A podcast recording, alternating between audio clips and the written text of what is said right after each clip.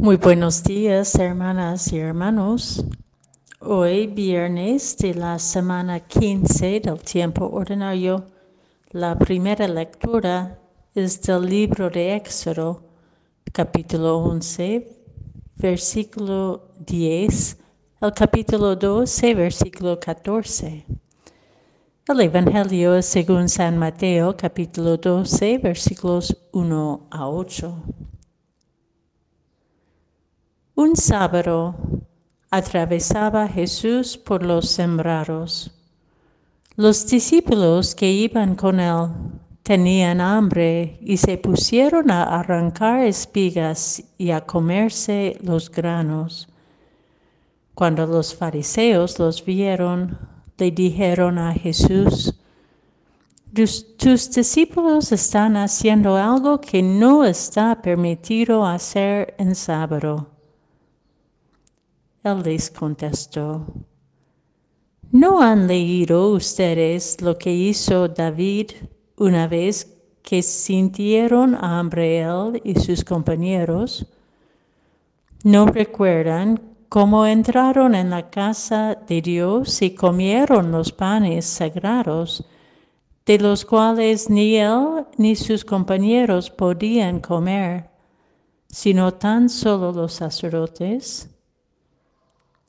Tampoco han leído en la ley que los sacerdotes violan el sábado porque ofician en el templo y no por eso cometen pecado.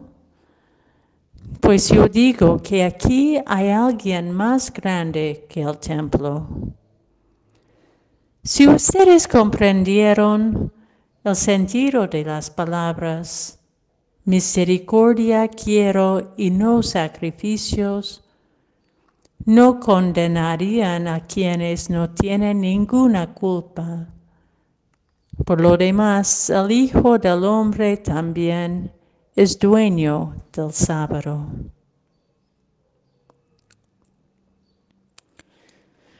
Misericordia quiero y no sacrificios San Mateo enfatiza esta enseñanza, pues unos pocos capítulos antes de este debate con los fariseos que meditamos hoy, San Mateo relata otra conversación entre Jesús y los fariseos en el contexto de una queja que Jesús come con pecadores de lo cual Jesús les responde, les responde e invita a los fariseos, vayan y aprendan qué significa misericordia quiero y no sacrificios. Hoy los fariseos reclaman que Jesús permite que sus discípulos arranquen granos de trigo en sábado porque tienen hambre. Si ustedes hubieran comprendido lo que significa misericordia quiero y no sacrificios, no condenarían a los inocentes. Aprender a ser misericordiosos como Dios es misericordioso no fue ningún concepto nuevo, pues las escrituras hebreas que seguramente leían con frecuencia en las sinagogas y en las casas, están llenas de referencias a la misericordia de Dios que debe modelar nuestras vidas. Misericordia quiero y no sacrificios. Los ritos, las prácticas religiosas, los reglamentos de sistemas tanto eclesiales como sociales, políticos o culturales son el servicio de los seres humanos y no al revés. Sin embargo, la gran tentación humana es que es dejar que los sistemas y leyes, con sus obligaciones y prohibiciones, controlan a las masas, inculpándoles, excluyéndoles o dominándoles. El ser humano, lejos de encontrar su libertad como hijas e hijos de Dios, misericordia, nos hemos esclavizado por expectativas ajenas a esta misericordia divina.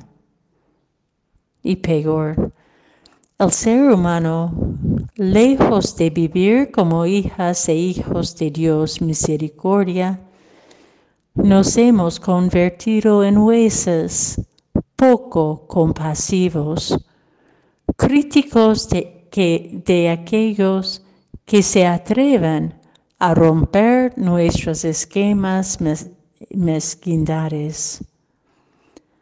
No pocas veces condenamos al otro y a la otra diferente simplemente porque desean comer el pan de la dignidad humana que otros y otras disfrutamos sin tener que comprobar que lo merezcamos. Los ritos y prácticas humanas,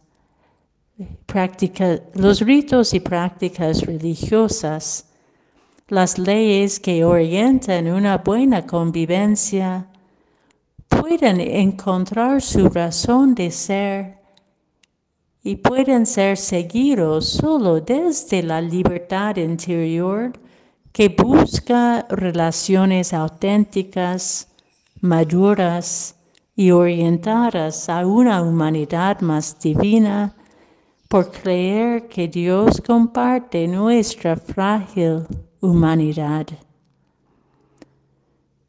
Esta relación humana divina es el criterio de justicia y de misericordia que deben ser los raíces de, raíz de todo sistema que es humanizador. Mucho tenemos por aprender todavía del sentido misericordia quiero y no sacrificios.